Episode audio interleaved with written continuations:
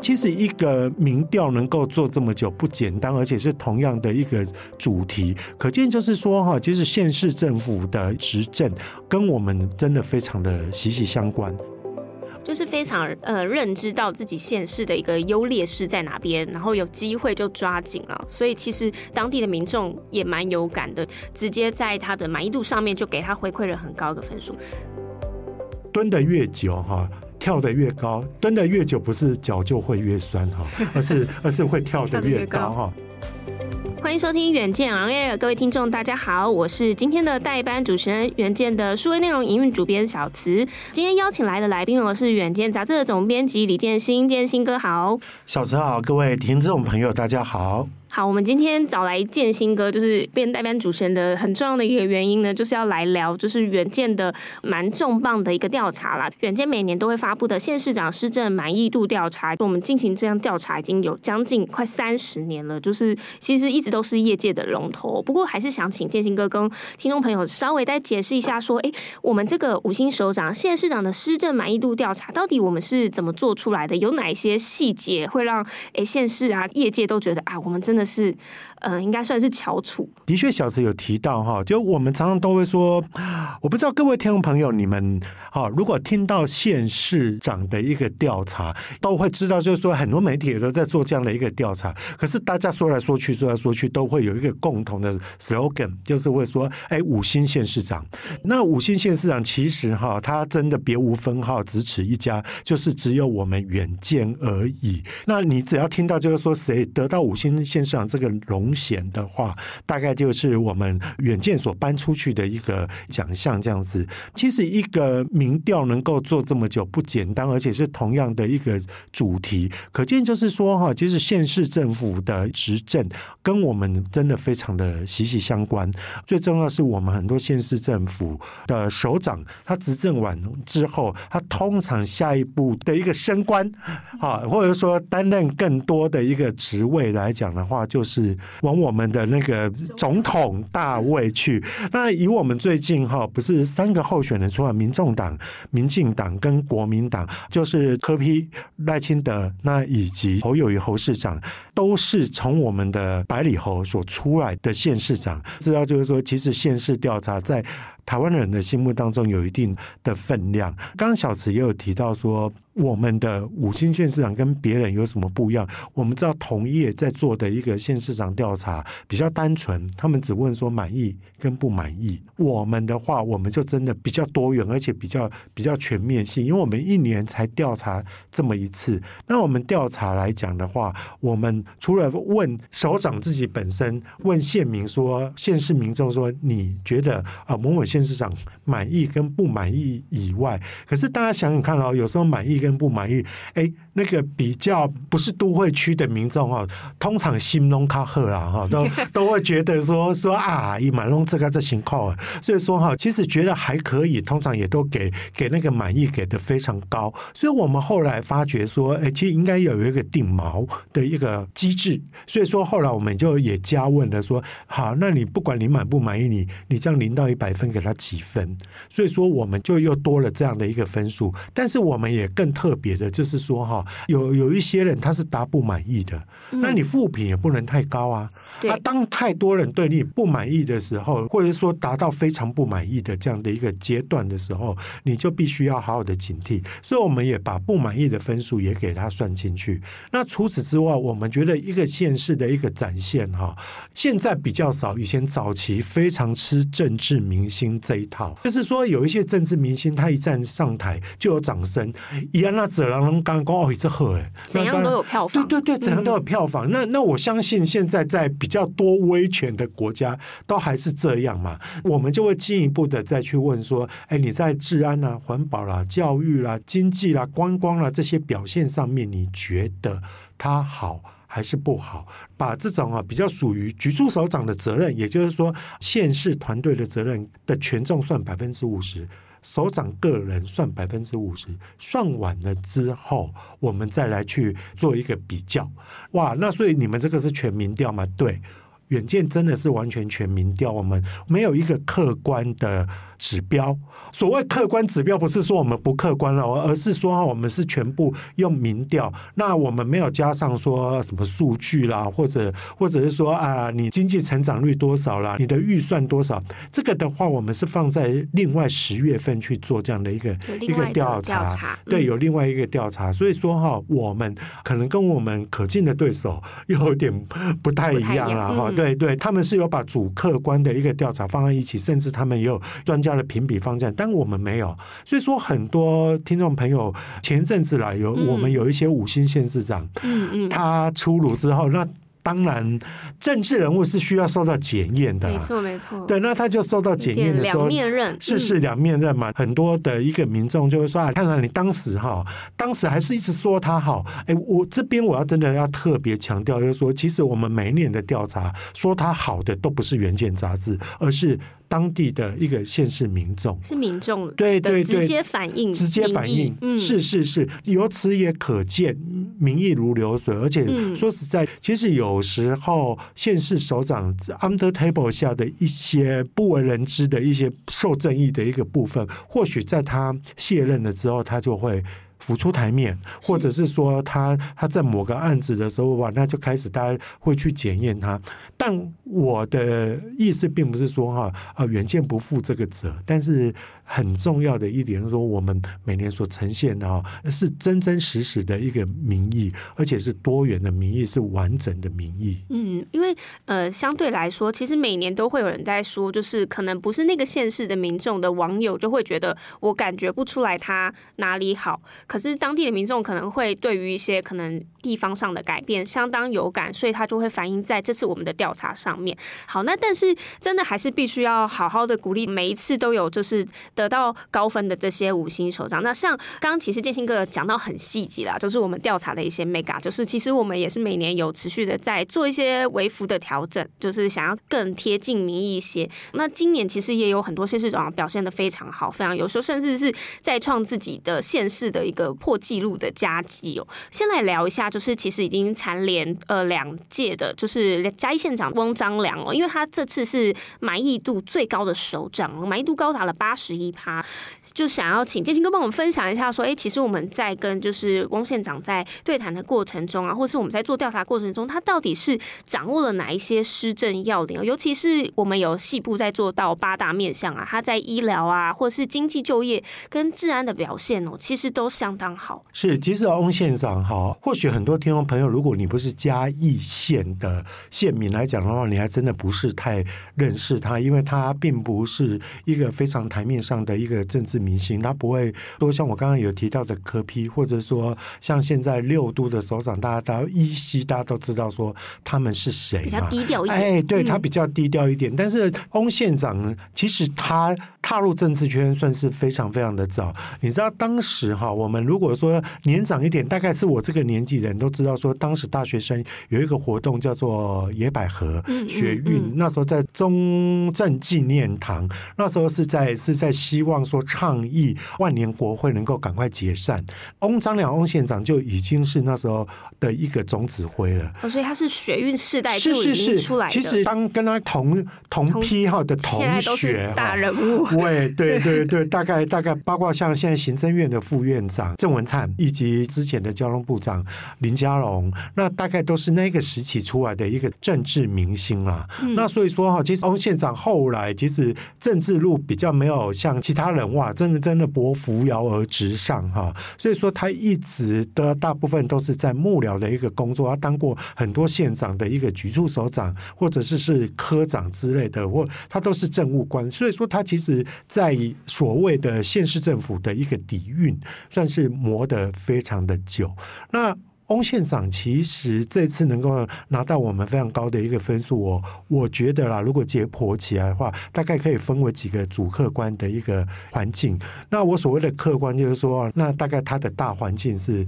是什么样的一个情形哈？应该是说，因为嘉义县民他本来就比较。偏绿的一个地方嗯、啊。所以说，其实嘉义县如果说认真执政，那如果说他又自己本身又是嘉义县民的话，其实他非常的了解地方的一个需求，就很容易打中县民的心，很接地气。对，就非常的接地气。嗯、但是我必须要说，这样这样的评价对翁县长是不公平的，因为也不是每一次的。的嘉义县长都能够拿到五星，他也真的是是，、嗯、是绝无仅有一个部分。之前的呃，曾经有过张花冠张县长曾经有拿过一次，但是也后来就就下来，而且其实他的整个民调也没有像。也没有像这次的翁县长这么高。我觉得翁县长有做一个努力，就是说他常常在喊出一个口号叫“农工大县”，也就是说他自己非常的坦然接受嘉义县就是一个农业县，就是一个台湾的粮仓。对，就是台湾的粮仓，然后就是会被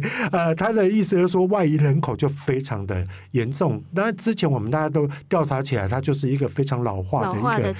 县市嘛。但是他也就承认，那可是另外他。一方面，他就是说，争取到了非常多。非常重量级的工业区以及科学园区，嗯、那当然这跟中央也是民进党执政，同党派执政，他趁势而起，我觉得是非常可行的啦。让大家都知道，就是说现在国家在发展无人机这个产业，那嘉义县就争取到了这个机会，所以说我觉得他们在产业的转型上面的确也蛮亮眼的。那不管这个是说啊，那中央加持的，又不是他，但是问题就是。说你如果现市首长能够掌握每一次哈，在争取的一个机会，其实我们也有看过，就是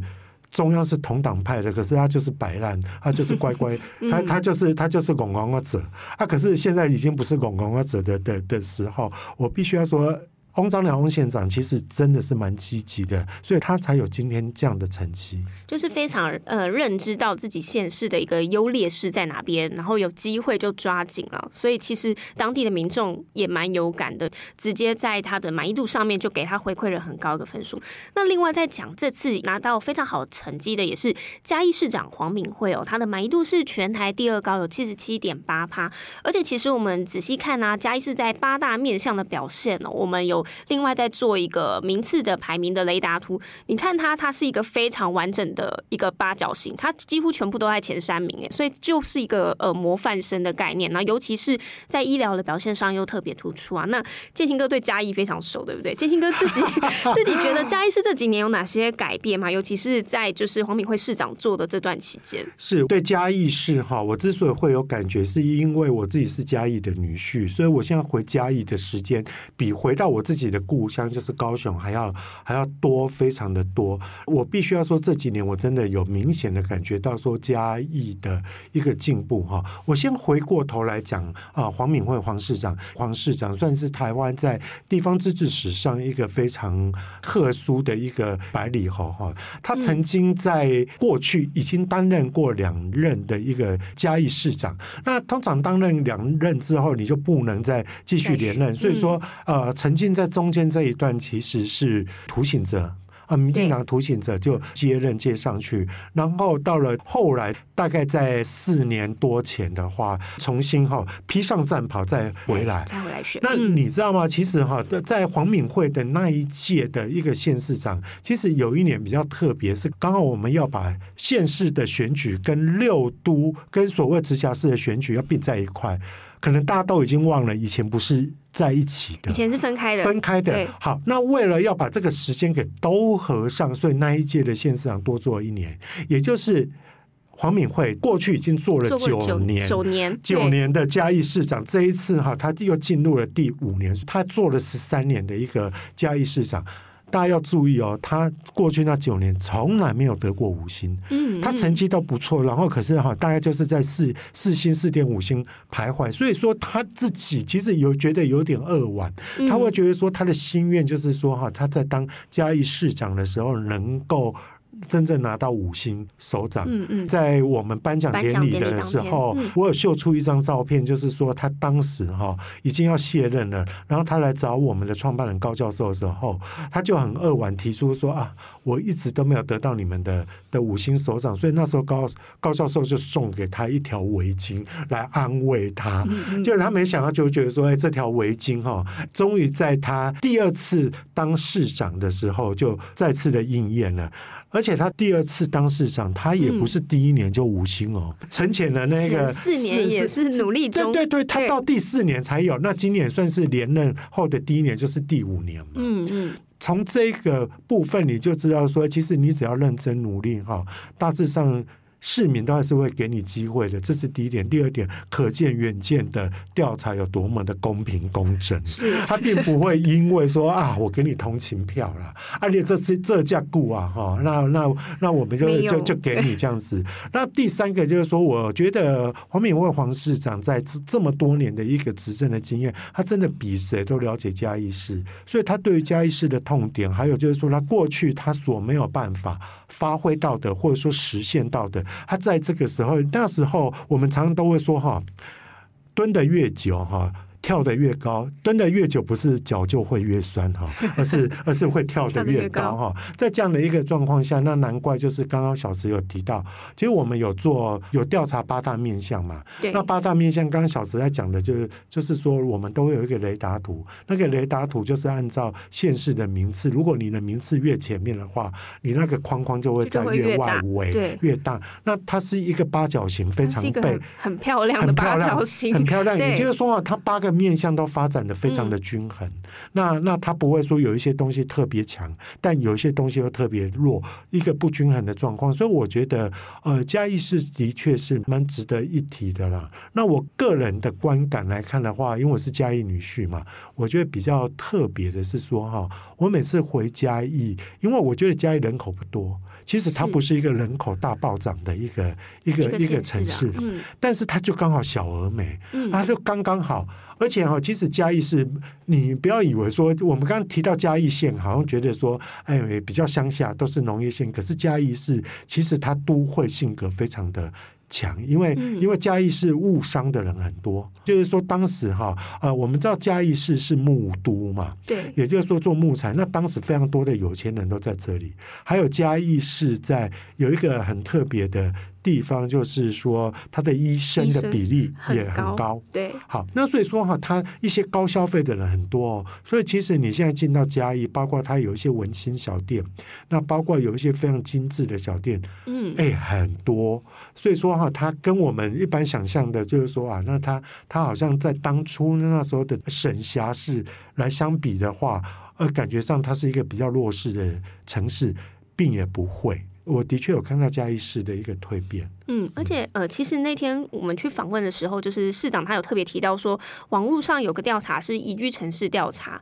他就说以前那个通常不会说是嘉义市，那那一天他就有看到很多网友评论，就是说，哎，就是现在宜居城市就是嘉义市，然后生活机能很好啊，有公园，有又有一些就是医院等等之类的，然后他自己就说他很感动这样子，花了很长篇幅聊嘉义，今年的总统决战点中确实是占有蛮重要的一席之地哦，因为其实我们刚。刚看到我们的五星首长，还有第三位是来自嘉义哦，就是嗯、呃，应该是说媒体焦点的新北市长侯友谊啦，因为毕竟是总统的参选人嘛，那。当然，在施政的表现上都会受到检验呐。然后，哎，就会觉得说，哎，怎么这么刚好？就是今年的嘉义人好像 特别的特别表现，特别受到关注。这样，建兴哥怎么看呢？包括就是在新北市今年的表现，然后还有嘉义今年的这个举足轻重的地位。我们哈在前一阵子的一个颁奖典礼，那县市长来的时候，我们通常都会请他到各贵宾室嘛。其实那个场景是非常的好玩呐。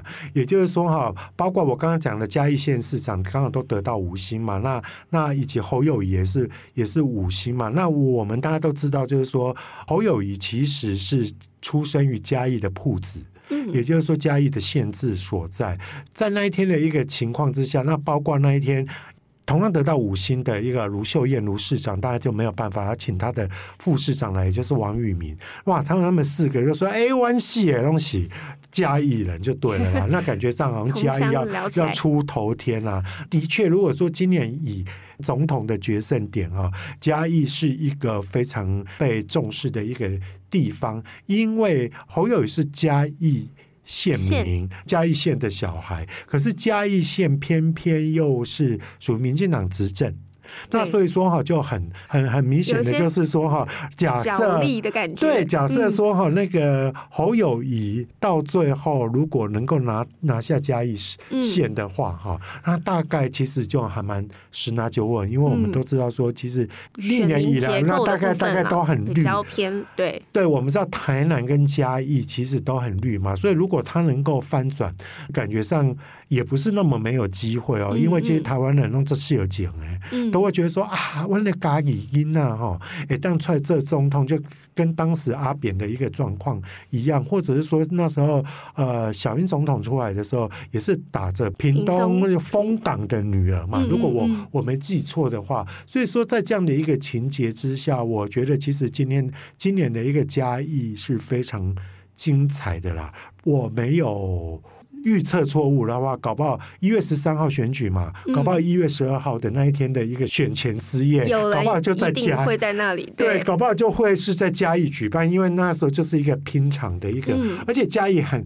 嘉义市又特别的特别，就是嘉义市它本身啊，在选举的时候它就是蓝绿过半，大家都应该都听说过，每次无论什么选举，他们会在那个喷水池就隔成一半，然后蓝绿就互相在那边叫嚣。其实那个。喷水池非常的有意思，它不是只有喷水火鸡肉饭而已 哈，它它更重要的是一个蓝绿对决的一个民主圣地。那那其实对对对，那黄敏惠黄市长也一直在在提到这件事情啊。那所以说，其实今年的一个嘉义，我觉得是还还蛮有看头的一个地方。对。大家后续如果要看一些民调啊，观察一些选情走向，可以锁定一下嘉义这个民众的表现。好，那其实刚刚有提到，就说除了侯友谊是嘉义孩子，但是他的在新北市的执政的成绩哦，其实也是受到各界的检验了。那侯市长他今年拿下五星首长，可是我们有注意到说，其实相较去年有稍微的下滑哦。建兴哥觉得背后的原因是什么？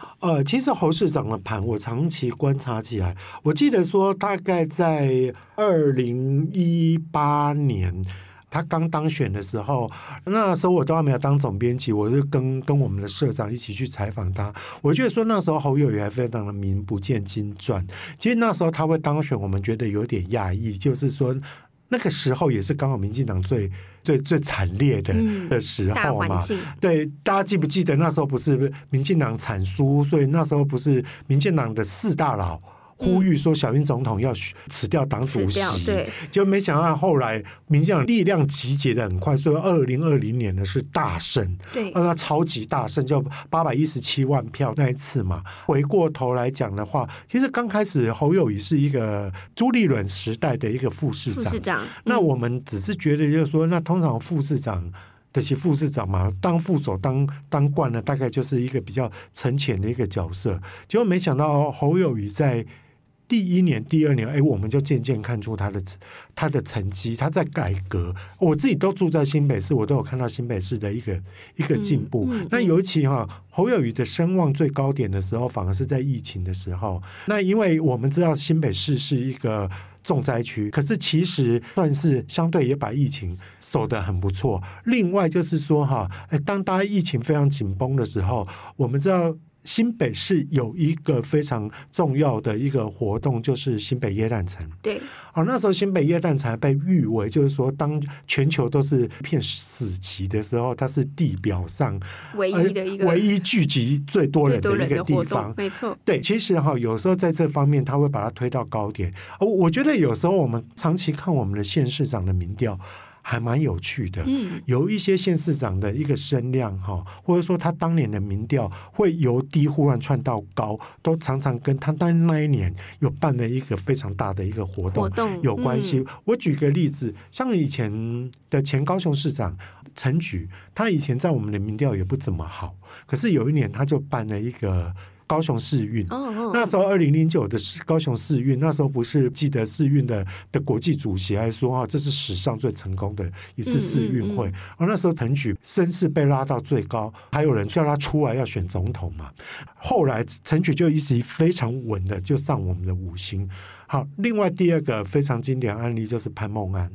那时候潘孟安也是因为办了所谓的台湾灯会，没错。哇，那时候我屏东我骄傲，大家都还记得嘛。那后来潘邦就以稳坐我们的五星。今年也有一个案例哦，就是。卢秀燕卢市长，他办了什么经典赛？是对，那大家就知道说，哦，那个经典赛有应该是美败啊，所以说哈，对，那个效益就持续。好，那回过来，我才会说侯友宜在那几年其实都不错，但是我觉得我自己在观察新北市的盘，我的确后来发现说。在后面几年啊，侯友其实四度拿到我们五星了，但是他大概就是在二零跟二一的时候达到高峰，但。后来二零二二，我就觉得就往下滑。其实疫情的冲击也还是很大。嗯，另外就是说，它大概要建设的也建设的差不多了。如果一个市政没有办法再拿出更多的亮点的时候，的确是民众会比较容易觉得疲乏啦，有点熄火的感觉。还有有点熄火的一个感觉。嗯去年来讲的话，哈，我觉得刚好这这也刚好是一个情况了，就是他在我们调查的时候，刚好碰到了新北市有非常多的治安事件，是啊，那那几个治安事件非常严重的，拢这大件嘛，就我没记错，好像是综合抢银楼还是什么嘛？对，然后还有在枪击案呐，就是对对对，呃，机关枪还是什么？是是是，那整个拢这多掉，然后大家千万别忘了，侯友是。警察出身的，他什么都能够输，就是不能输在治安的面向。这种东西就很容易这成成为一个月晕效应，就是他整个大会觉得说啊，你贵啊哈，鬼啊螺丝弄一根弄一根弄耍起啊那样。但我必须要说，其实侯市长还是一个非常认真执政的啊。那尤其就是说他是。比较不蓝不绿的一个状况下，也有比较多的中间选民在怎么讲，在支持他。但是我觉得他后来这次的民调，还有包括他参选总统之后的民调都没有那么漂亮。有一个最重要的一个原因，就是说他的挑战也很大啦，因为等于算是第二任，他也才刚上任。对，啊，当时选举的时候也告诉大家说他会好好的陪新北市四年嘛。那现在感觉上又哎，可能有更重要的任务 要去的时候，其实这个两面评价了啦。然后另外一个，我觉得他成也不蓝不绿，败也不蓝不绿。哦、呃，现在的选举氛围，假设又意识形态比较高涨的时候，你没有选边站。也会受到比较大的 challenge，所以说我觉得大概这是我在看侯友的盘的一个解读。嗯继续再聊今年的，还有一个也是拿下五星首长。其实，其实刚刚建兴哥有提到，就是办经典赛事的，就是台中市长卢秀燕哦。呃，卢市长是第一次拿到五星首长，这次他也有说，就是呃，应该是说呃，在这几年他就任的期间哦，其实也是做了蛮多东西，是对于市民来说是有感的改善呢。那建兴哥怎么看呢？但是他怎么样在这四年的时间，就是有有一点是大幅翻转了台中大家对台中的一些刻板印象。所以我我觉得哈，卢秀燕真的是我觉得最黑马的黑马哦。我我们其实都有去问每一个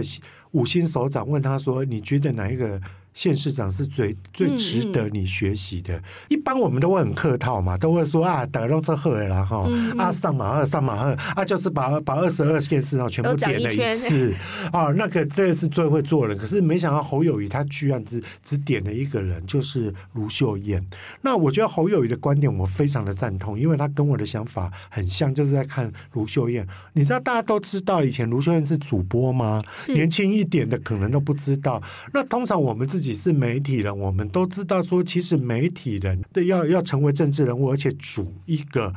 将近三百万人口的县市，其实是非常不简单。因为，因为我们很多媒体人到了企业，就会开始觉得非常受到挑战，不太一样，属性不一样。因为媒体人习惯管自己，对对对，习惯自律，作业，对，对自我作业。但是你要去管众人之事的时候，就是一个非常大的挑战。所以那时候卢秀燕被推上去选。台中市长的时候，我没有那么看好，因为我我自己是媒体人，我就会说啊。这些这开这些案呢，就没想到我真的必须要说，卢秀燕真的有她的一套。就是我这几年也真的有看到，就是说台中市的一个进步。而且卢秀燕是她已经是个妈妈了。是通常妈妈，她就说她其实哈假日啦，或者是说有空闲，她都还是会回去照顾孩子。我还是要陪小孩。对，我就跟她讲说，哇，你你怎么有办法？我现在连小小朋友的老师他几年几班 我都不知道了。然后我。我的业务范围还比你小那么多，我也必须说，卢秀燕在用人的方面，哈，他真的比较 open minding。这几年，我觉得一他有用到高狼，嗯，好，这是这是一件非常重要的事情。那当然，卢秀燕在问政的态度，跟他对于民众的互动，哇，他就真的是很。很够意思，所以妈妈也是他的优势之一。我上次听到一个名嘴，而且是绿营的名嘴，而不是蓝营的名嘴，在跟我讲说卢秀燕真的会成功，有他的道理。他说有一次他们有一个警员，好像因为因因公没有殉职啦，就是住加护病房。你知道，听说卢秀恩就是真的守在加护病房，守了一整夜。这种感觉的。这么忙碌的行程，这么忙碌，而且他他当然是没有不耽误公务啦，因为他可能是在夜晚的时候。嗯、可是好，很多人说阿姨演呢，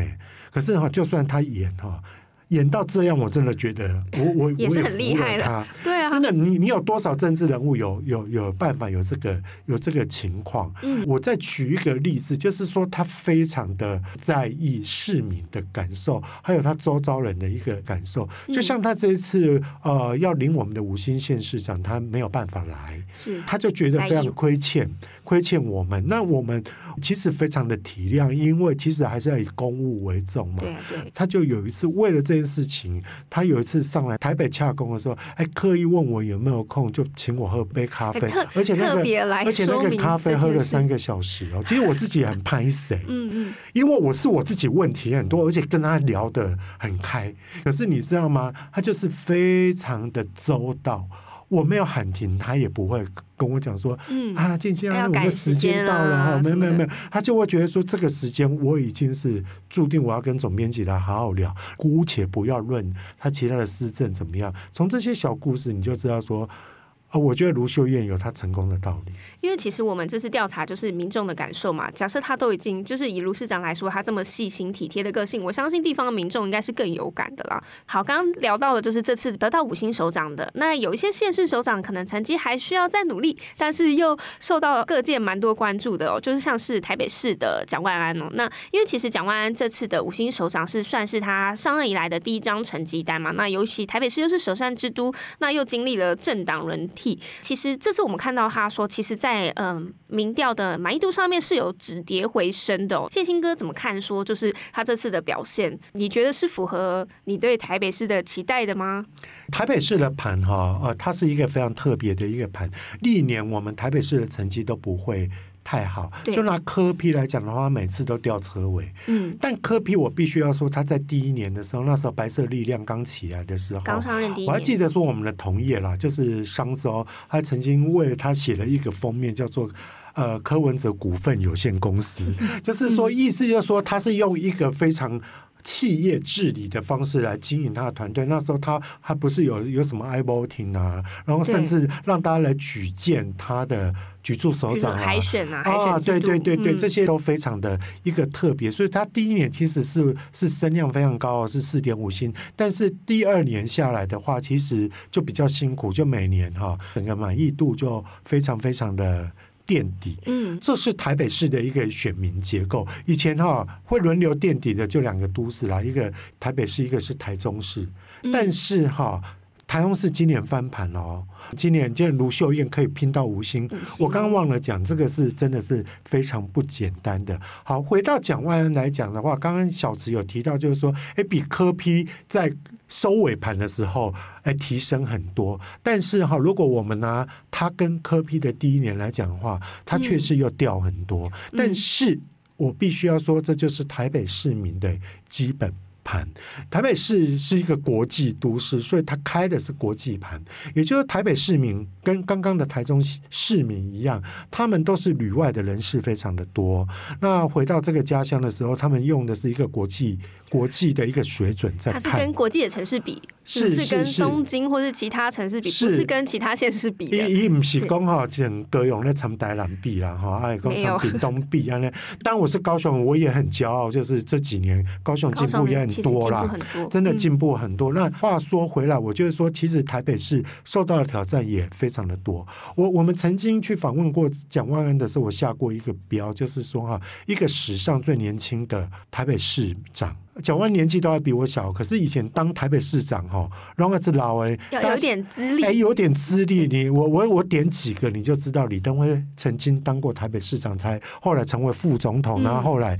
成为总统。嗯、那我们知道吴伯雄。嗯嗯，啊，那以前的黄大洲，后来到郝龙斌有比较年轻了，但是哈，到蒋万安的是是最年轻，就是说不满五十岁就当上首都的一个市长。嗯、但是你知道，他现在现在台北市已经不是以前欣欣向荣的台北市，对，对，因为哈，他第一就是说他。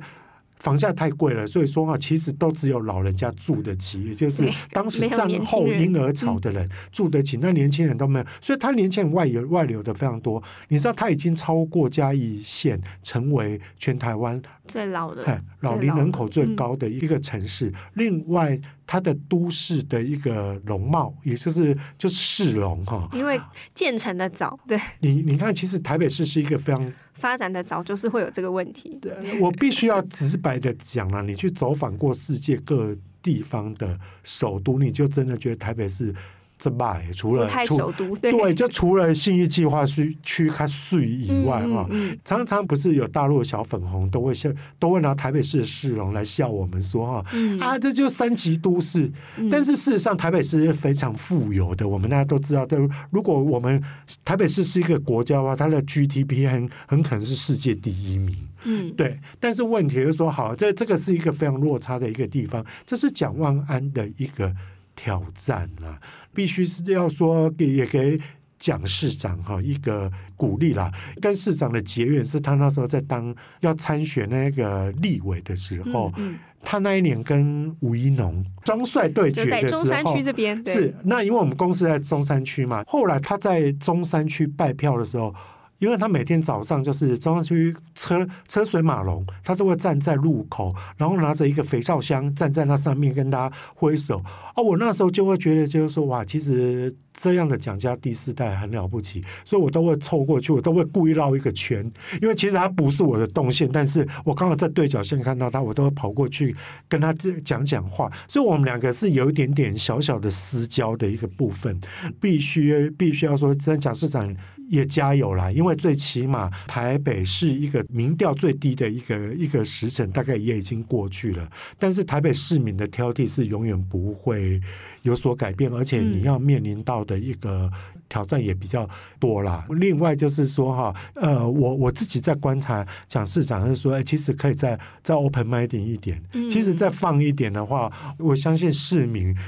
你都已经长那么帅了，都就就其实是是可以做得更好的。